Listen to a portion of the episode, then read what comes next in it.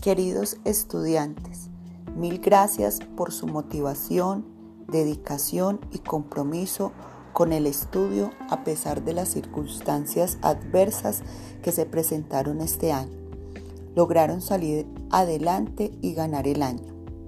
Mil gracias a los padres de familia por su colaboración y apoyo brindado a sus hijos a los docentes por su sentido de responsabilidad, colaboración, entusiasmo y liderazgo desde la virtualidad, a nuestro señor rector por ser un trabajador incansable, mi respeto y admiración.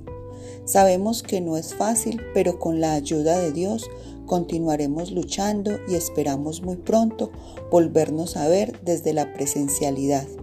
Mil gracias Feliz Navidad y un próspero año 2021.